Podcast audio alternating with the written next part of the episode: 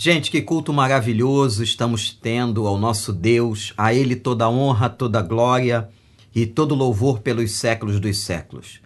Eu quero trazer a você a palavra de Deus nesta manhã. Gostaria que você pudesse abrir a sua Bíblia no Evangelho de Mateus, capítulo 9. Nós vamos ler a partir do versículo 35. Mateus 9, 35 diz a palavra. Jesus ia passando por todas as cidades e povoados, ensinando nas sinagogas, pregando as boas novas do reino e curando todas as enfermidades e doenças. Ao ver as multidões, teve compaixão delas, porque estavam aflitas e desamparadas, como ovelhas sem pastor. Então disse aos seus discípulos: a colheita é grande, mas os trabalhadores são poucos. Peçam, pois, ao Senhor da colheita que envie trabalhadores para a sua colheita. Louvado seja o nome do Senhor. Irmãos, eu gostaria que agora nós fizéssemos uma reflexão introdutória diante de tudo que estamos vivendo, de toda a situação com a pandemia e de todos os problemas que estão cercando a nossa vida. A pergunta é: o que faremos? Qual deve ser a minha postura como crente? Qual deve ser o seu posicionamento como filho de Deus? E, consequentemente, o que deve fazer a igreja? Os tempos e os dias são muito difíceis. Nós estamos vivendo momentos Gente que as pessoas estão com pânico, extremamente ansiosas, algumas depressivas. E toda essa situação tem atingido a vida das igrejas, a vida de cada cristão. Os lares cristãos não estão isentos de sofrerem tais coisas. O que devemos fazer? Qual deve ser a nossa postura? Eu queria que agora voltássemos os nossos olhos para esse texto que acabamos de ler, em Mateus capítulo 9. Qual foi a postura de Jesus mediante a todo o sofrimento que ele estava vendo, que ele estava contemplando, em que aquele povo estava passando? Acredito, gente, que nós podemos aprender com a postura do Mestre, a postura do nosso Senhor e Salvador como está aqui em Mateus capítulo 9. Nesse momento, eu quero fazer um convite para que você se distancie um pouco. Distancie o seu olhar de si mesmo. Distancie o seu olhar dos seus próprios problemas. Porque nós temos a tendência humana, egoísta, muitas vezes de olharmos apenas para nós mesmos de olharmos as questões que estão ao nosso redor, de olharmos os problemas da nossa casa, da nossa família. Sim, é justo que você faça isso.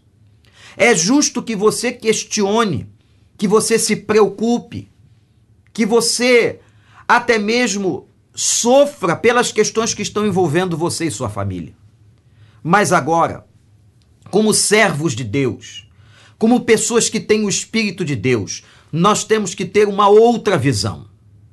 E eu te convido agora que você abra essa visão. Que você saia de você mesmo e que você possa contemplar aquilo que está por fora e pelo lado de fora. A pandemia veio e eu tenho repetido isso a vocês por muito tempo. Ela veio para trazer uma oportunidade de salvação àqueles que não creem. Deus está falando. Mas ela veio também para trazer a todos nós, crentes, um momento de reflexão pessoal e de consagração das nossas vidas. Mas esta consagração tem que ter um efeito prático para nos levar a que cumpramos adequadamente a missão que o Senhor entregou a nós, entregou à igreja. Não podemos ficar nas nossas cavernas. Não podemos ficar com o nosso egocentrismo, voltados para o nosso próprio ego. É hora da igreja olhar para fora e vermos esta pandemia e esta crise como uma grande oportunidade. A oportunidade que você e eu estamos tendo neste momento, dada por Jesus de Nazaré. Olhando para esse texto da palavra de Deus, eu quero chamar a sua atenção para alguns pontos muito importantes que podemos observar aqui. O primeiro, a Bíblia diz que Jesus percorria todos os lugares. Que interessante. O texto está falando de cidades e aldeias, isto é, de lugares maiores ou lugares menores. Mas você vai pensar, pastor, estamos num tempo de restrições. Estamos num tempo em que nós não podemos nos aglomerar. Como podemos ir? Como alcançarmos as pessoas ou chegarmos até elas? Preste atenção. A graça de Deus, a criatividade que o Senhor nos dá, responde esta pergunta. Olha, nós estamos aqui. Eu estou falando com vocês a mais de 8 mil quilômetros de distância. A tecnologia, a internet, as mídias sociais nos proporcionam este momento. E de uma maneira até muito mais eficaz de entrarmos pela casa das pessoas, de estarmos dentro do quarto delas, na sala delas, levando a elas uma palavra, através do WhatsApp, através do Facebook, através do Instagram tudo que você puder fazer para chegar aos lugares maiores ou aos lugares menores, como diz a palavra de Deus quando se refere a cidades e aldeias. Jesus entrava nos vilarejos. Jesus entrava nos cantos menores de cada lugar porque ele se importava com as pessoas. Ele se importava com o rico, com o pobre se importava com aqueles que moravam nas grandes cidades e nas casas importantes, mas eles, ele também se importava com aqueles que moravam nos pequenos barracos nas aldeias. É hora de percorrer. A igreja pode ter o tempo, o templo limitado. As casas de oração estão limitadas. A frequência aí está limitada mas a palavra de Deus e o Evangelho, estes estão livres. O Evangelho está livre. Não há cadeia para prender o Evangelho. Portanto, nós somos proclamadores, inteligentes, hábeis, e nós podemos ir, percorrer sim as casas, os bairros, as cidades e até os países onde esta palavra agora está chegando. Estamos chegando na América do Sul, estamos chegando na Europa, estamos chegando na África, estamos chegando na Ásia. Onde a porta estiver aberta, nós temos chegado. Portanto, igreja, é momento de nós deixarmos de olhar um pouco para nós e para os nossos problemas.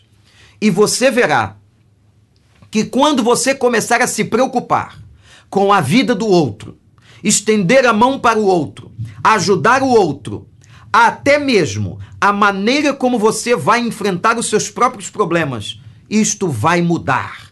Deus vai aliviando a sua carga. Deus vai compartilhando a sua carga e vai fazer os seus dias se tornarem mais doces, mais leves, porque Ele vai te ajudar a levar esta carga. Louvado seja o nome do Senhor. Percorra. Quando eu olho para esse texto, que Jesus percorria as cidades e as aldeias, eu vejo claramente aqui o sentido de abrangência e de urgência. Abrangência porque Cristo chegava em todos os lugares. Abrangência porque ele não deixava uma aldeia de fora. E a urgência. Ele percorria. Ele usava o seu tempo de maneira inteligente. Como você tem usado o seu tempo? Não fique aí apático, sentado no sofá de casa. Aproveite esta hora, evangelize, pregue a palavra, leve o evangelho, dê bons testemunhos pelo seu WhatsApp, leve ao seu Instagram imagens que vão edificar a vida daqueles que vão entrar na sua conta de Instagram, que vão conhecer você melhor. Faça isso e você verá o quanto Deus vai te abençoar. Interessante, irmãos, que o ano de 2020, tanto aqui nos Estados Unidos, na igreja de Orlando, quanto aí na igreja do Recreio, no Rio de Janeiro, a temática que nós estamos trabalhando e que nós decidimos trabalhar é a temática da evangelização. Que coisa estranha. Parece que nesse momento em que a gente decide evangelizar mais, nós encontramos tais barreiras. Talvez isso desanime alguns. Não. Deus encontrou uma outra forma que você pode atingir e que nós podemos atingir muito mais pessoas do que atingiríamos antigamente. Estávamos muito centrados no templo, estávamos muito centrados na realidade do conforto da casa de oração. Mas hoje não.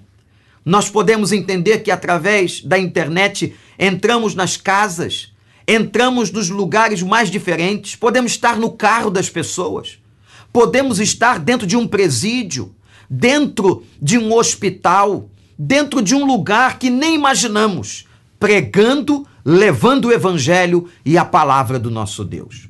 Portanto, gente, vamos olhar para essa primeira postura de Jesus. Essa postura responde a todos nós. O que faremos? Como agirmos nesse tempo? Saia um pouco da sua centralidade. Volte os olhos para o Senhor e vai.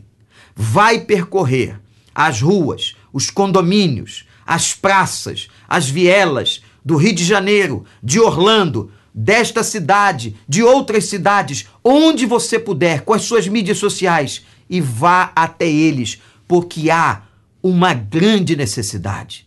Jesus andava no meio dos necessitados e há então uma grande, grande, grande necessidade de tanta gente que está precisando conhecer a palavra do Senhor. Não pode haver gente, preste atenção no que eu vou dizer, olha para cá. Não pode haver lugar vazio. A igreja tem que ocupar todos os cantos. A igreja tem que entrar em todas as esferas. As sete áreas de influência numa sociedade. Temos pregado sobre isso. O último summit nos ensinou sobre isso. É hora agora de colocarmos em prática.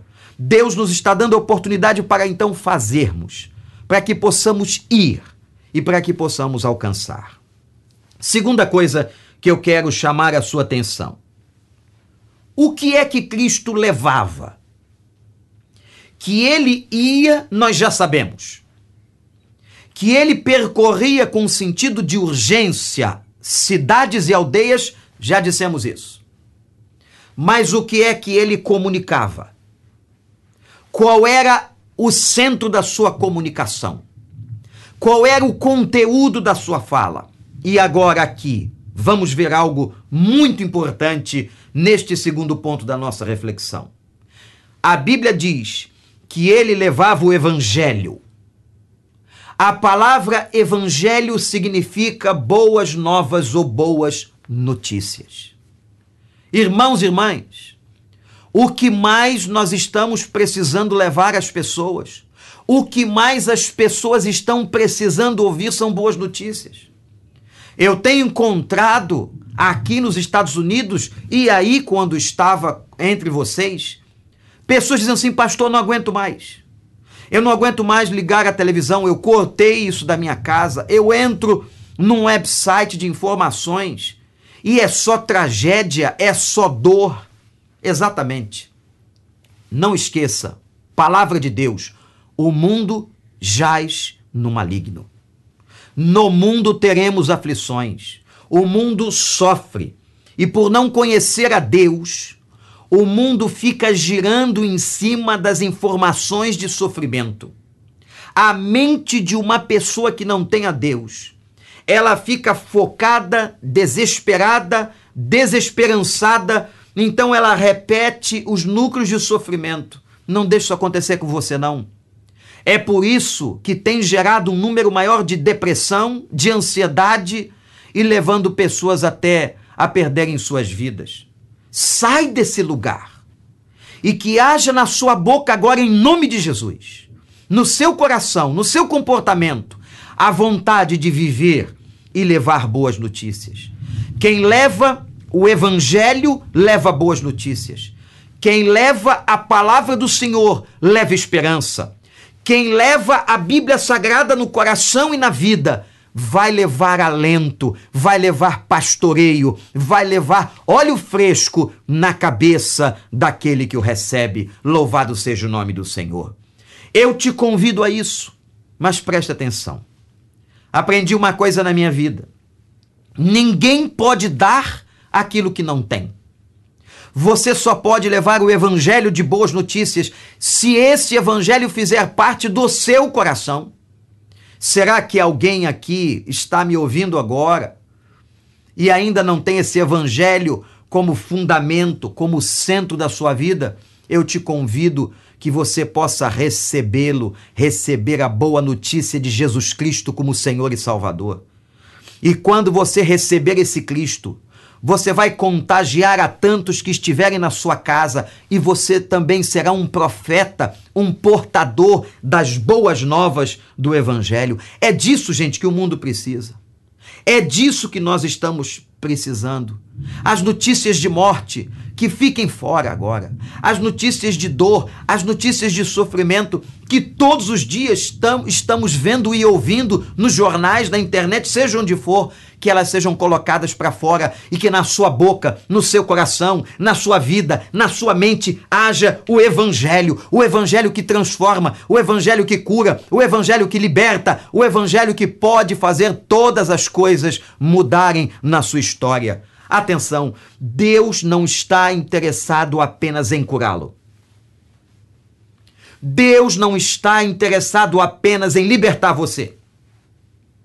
Deus está interessado em mudar a sua história para que essa história tenha um futuro na salvação de Jesus Cristo, o nosso Senhor.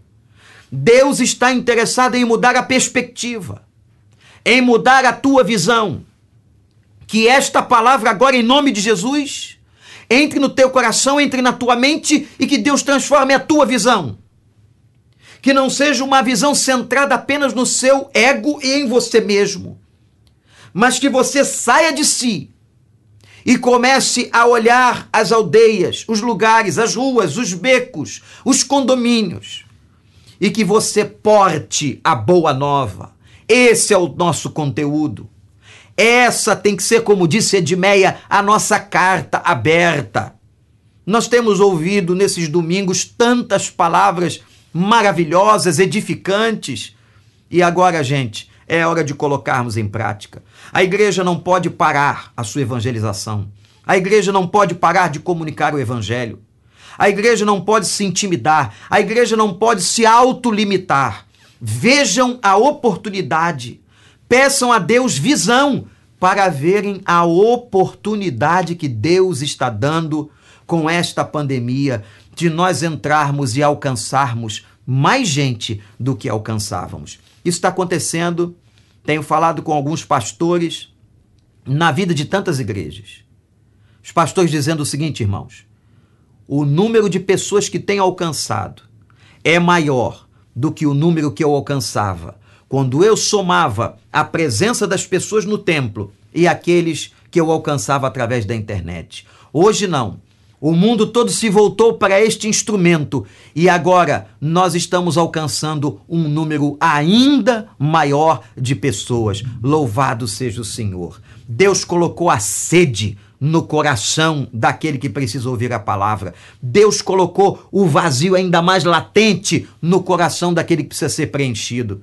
Portanto, a hora é agora, o momento é da igreja, nas casas, nas células online nas lives, nos cultos. Irmãos, que grande oportunidade! Jesus percorria cidades e aldeias levando o evangelho, as boas notícias. Terceiro, o que é que ele fazia? Ao levar o evangelho, o texto mostra, e o contexto do texto também, que havia muitos doentes. Haviam muitas pessoas sofrendo. E diz a palavra que ele curava doenças e enfermidades. É muito interessante a distinção dessas palavras no original. Por mais que elas se pareçam sinônimas na nossa língua, no português, elas têm um sentido diferente no grego. Quando nesta passagem a Bíblia fala de doenças, ela está falando de questões e de mazelas físicas. Mas quando a Bíblia está falando de enfermidades, há uma referência às questões da alma, às questões da emoção humana. Nós somos, meus amados irmãos e irmãs, e eu tenho dito isso tantas vezes, um ser inteiro. Apesar dos compartimentos, não somos como alguns pensavam, tricotômicos, em que cada área nossa não tinha a ver com a outra. Não. Somos o soma, somos o corpo. Somos o psique, somos a emoção e somos o espírito. Essas três áreas humanas que nos constituem. A área física, a área psíquica e a área espiritual se integram. Mas é impressionante como nós podemos adoecer de qualquer uma delas.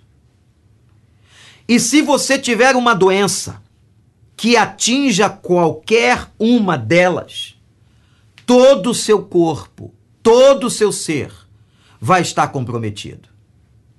Eu não posso estar bem emocionalmente em toda a minha plenitude se meu corpo está doente.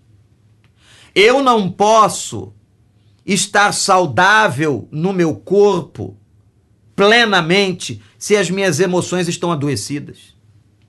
É por isso que a ciência da psicossomática, o psiquismo, interferindo no soma, no corpo, tem sido tão importante nos dias de hoje e na ciência. Nós sabemos que as áreas nos afetam, até a própria área espiritual. Uma pessoa com questões espirituais graves, ela não pode estar perfeitamente no equilíbrio das suas emoções. Portanto, nós somos unos, nós somos inteiros. Uma área se correlaciona com a outra. E quando então Jesus entrava nas aldeias e nas cidades levando boas novas, o texto diz que ele curava as moléstias que vinham sobre as pessoas. Eu não sei qual é hoje a moléstia que está sobre você. Se é física, se é psicológica ou se é até espiritual. Mas uma coisa eu afirmo aqui em nome do Senhor: olhe para cá. Jesus Cristo pode curar você de qualquer moléstia. Jesus tem o poder segundo a sua vontade e a sua soberania. E saiba que quando ele não o faz, é porque ele tem propósito e alguma coisa nos ensinar e um futuro melhor para nós. Até mesmo aqueles que estão à beira da morte. Porque se vierem a morrer em Cristo, adentrarão as regiões celestiais, e isto é ainda muito mais excelente. Louvado seja o Senhor. Então confia no Senhor. Confia no Senhor. A sua vida não está nas mãos dos homens, dos cientistas, dos médicos, do seu plano de saúde, do trabalho que você tem. A sua vida está nas mãos do nosso Pai, do nosso Deus, daquele que sustenta, que conhece o nosso corpo, que conhece as nossas entranhas. Eu me lembro de Jeremias, dizendo que Deus conhecia o seu interior e que o teceu dentro do ventre da sua mãe. Você pode imaginar isso? Que quando ainda você não tinha uma consciência formada, quando você ainda não tinha o cérebro formado, o corpo formado, ele estava cuidando de você no ventre de sua mãe. Ele estava tecendo o teu código, toda a tua conjectura genética, o Senhor colocou a mão porque Ele ama você, porque Ele se importa com você, porque Ele cuida de você. Não pense que agora, nesse momento de crise, nesse momento de pandemia, nesse momento de sofrimento, não pense que agora Ele te abandonou. De maneira alguma. Ele continua a te abençoar, ele continua a te dar graça, ele continua com as suas mãos tecendo você e cuidando de você. É muito, muito difícil entender o sofrimento humano. É muito difícil entender os momentos de luta que nós passamos. É fácil quando olhamos o outro, é mais fácil quando olhamos o outro, mas quando atinge a nós, quando o luto chega na nossa casa, quando a dor alcança o nosso familiar ou a nós mesmos, quando nós temos que entrar no isolamento do quarto por causa de uma Covid-19, isso é duro, isso é difícil, mas saiba que você nunca está só. Eu estarei com vocês todos os dias até a consumação dos séculos. Vocês hoje são templo do meu espírito. Nós somos o templo, a casa do Senhor. Então não importa se estejamos aí na casa de oração ou se estejamos lá no nosso quarto, o Senhor é conosco, o Senhor é por nós e o Senhor mora dentro de nós. Louvado seja o nome do Senhor. Ele cura moléstias. Queria que você agora colocasse as suas moléstias diante do Pai. Não sei se físicas, não sei se psicológicas, não sei se espirituais. Se você está passando uma opressão maligna, se você está sofrendo ataques terríveis do inferno, eu não sei. Mas qualquer moléstia. E eu me lembro do profeta Isaías, que disse que pelas suas pisaduras nós fomos sarados. Ele veio trazer graça e trazer cura porque a cura é uma manifestação da graça. A cura é uma manifestação da bondade do Senhor. E às vezes, gente, ele pode curar instantaneamente. Ele pode fazer sumir a dor agora. Mas às vezes ele usa um trabalho processual, em que aos poucos ele vai tratando o coração, a mente, a alma, o soma, o corpo de uma pessoa. Quando nós vemos o nosso celebrando a vida, os grupos de partilha, por exemplo, nós vemos isso. Que Deus usa este processo lento, gradativo. Uma vez, uma pessoa perguntou a um pastor por que, que Deus não curava tudo instantaneamente. Por que, que Deus não fazia no tempo que nós gostaríamos, aliviando imediatamente as dores? E aquele pastor deu uma resposta muito interessante. E disse o seguinte: porque nós, nem sempre, podemos suportar duas cirurgias ao mesmo tempo. Quando Deus trata conosco, Ele trata dentro dos nossos limites. Ele pode sim fazer qualquer coisa no seu poder e na sua graça instantaneamente, mas às vezes o processo é educativo. O processo ensina. Todo processo de Deus ensina. Todo processo de Deus tem um arquétipo educador, tem um processo que nos educa e que nos ajuda a compreendermos a nossa vida, a fazermos uma revisão da nossa vida, a olharmos para a nossa vida. É no processo. É no processo. Às vezes a cura instantânea das moléstias emocionais pode não trazer a você uma reflexão. Mas a cura processual das moléstias emocionais faz com que você pense, repense, que você analise o porquê, o para que isso está acontecendo, de onde vem o que Deus quer. É isso que nós temos que levar às pessoas. Um evangelho que cura, um Cristo que invade aldeias, invade casas, invade prédios, invade para dizer que ama, mas ele não invade corações. É fundamental, é fundamental que você o abra, você que está me ouvindo. Por isso, nas cartas do Apocalipse, em uma delas, o Senhor declara a João: Eis que estou à porta e bato. Se alguém ouvir a minha voz e abrir a porta, eu então entrarei na sua casa, cearei com ele e ele comigo. A porta tem que ser aberta. E como dizia o grande evangelista, essa porta só tem maçaneta por dentro. Essa porta só pode ser aberta pelo homem. É Deus nos dando oportunidade. É Deus respeitando o nosso arbítrio humano. E nós precisamos então crer, aceitar e deixar ele entrar e varrer com o evangelho e trazer o bálsamo da cura das moléstias. Aleluias. O nosso Jesus que está com a gente hoje, ele está percorrendo este templo, ele está percorrendo esse lugar, trazendo todo tipo de cura, todo tipo de transformação. E é isso que você tem que levar. Saia daí. Grite no Facebook, grite no WhatsApp, fale com as pessoas na linha telefônica, fale no seu Instagram, comunique. Igreja, não podemos estar parados. Precisamos continuar a proclamação. É o ano da proclamação, é o tempo da proclamação, é a oportunidade da proclamação. Ele andava, ele proclamava a boa nova. Faça isso como sal da terra e luz do mundo, porque o evangelho é curador. Por fim, o quarto e último momento que eu vejo nessa linda história é uma pergunta interessante que quero fazer e que eu sei que você poderá responder. Qual era a motivação de Jesus? Por que, que Jesus fazia isso?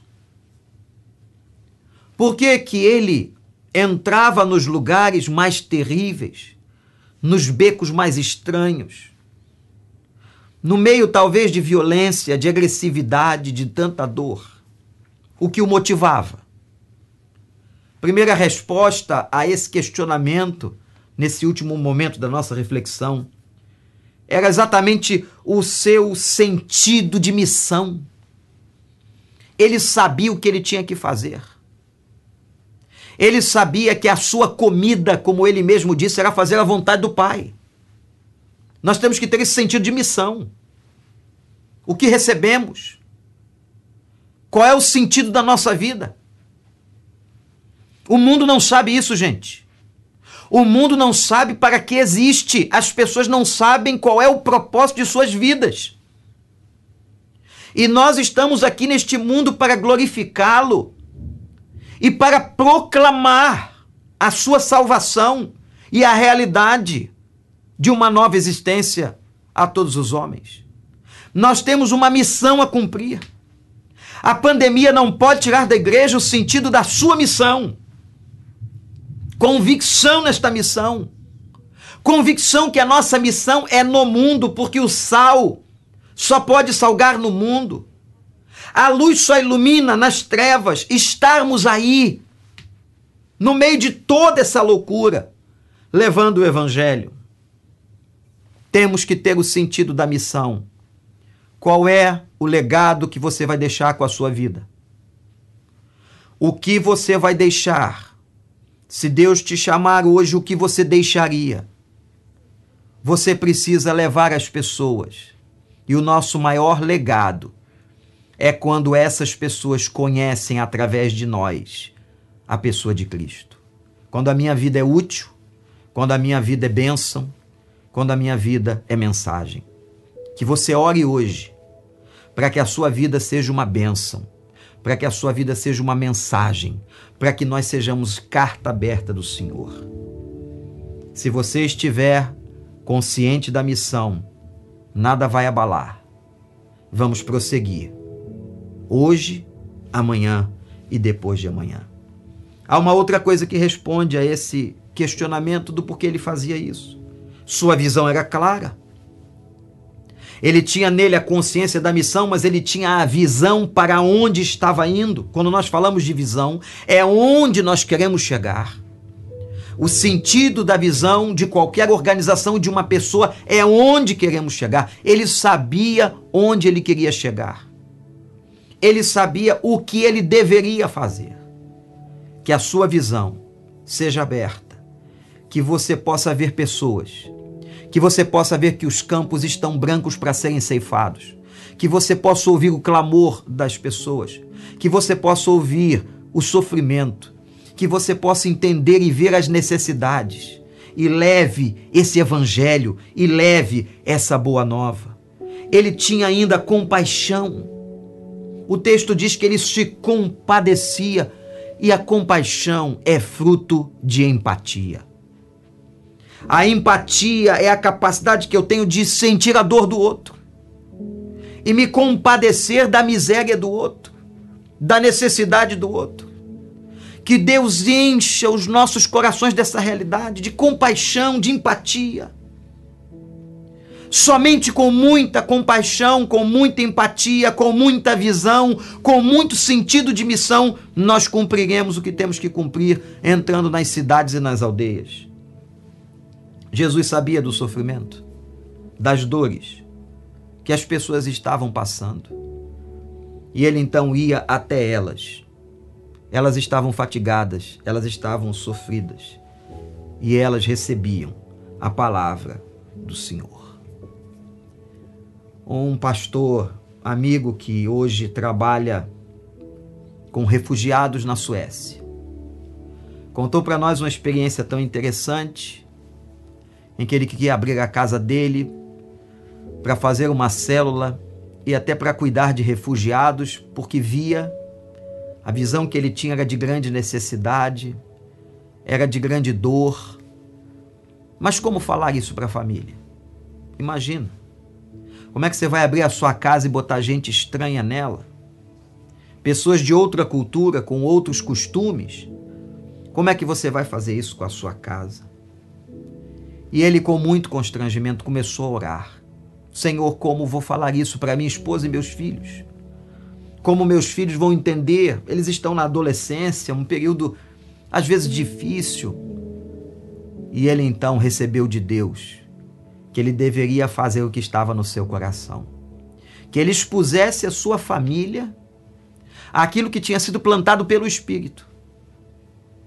Num determinado almoço, num dia de domingo, ele chamou a esposa e os filhos e disse: Eu preciso compartilhar com a minha família, com vocês, aquilo que eu estou sentindo, a angústia de ver tantos refugiados na Suécia, na nossa cidade precisando não só de comida, de roupa, mas precisando do evangelho. Deus trouxe ele a nós, eles a nós. E eu gostaria de saber se vocês compactuariam comigo de eu poder abrir uma célula em nossa casa e de nós trabalharmos em prol de ganharmos essas pessoas para Cristo. Naquela hora, ele contou que um olhou para o outro e o menino mais velho disse: Pai, era exatamente isso que nós estávamos esperando. Que o Senhor nos desse a oportunidade, como chefe de família, que nós pudéssemos alcançar essas pessoas. Vamos lá, Pai. Estamos juntos. E naquele momento, ele, a esposa, sua companheira e seus filhos clamaram ao Senhor. E Joaquim hoje faz um grande trabalho na Suécia. Sua igreja teve um salto monumental de alguns suecos que participavam do culto.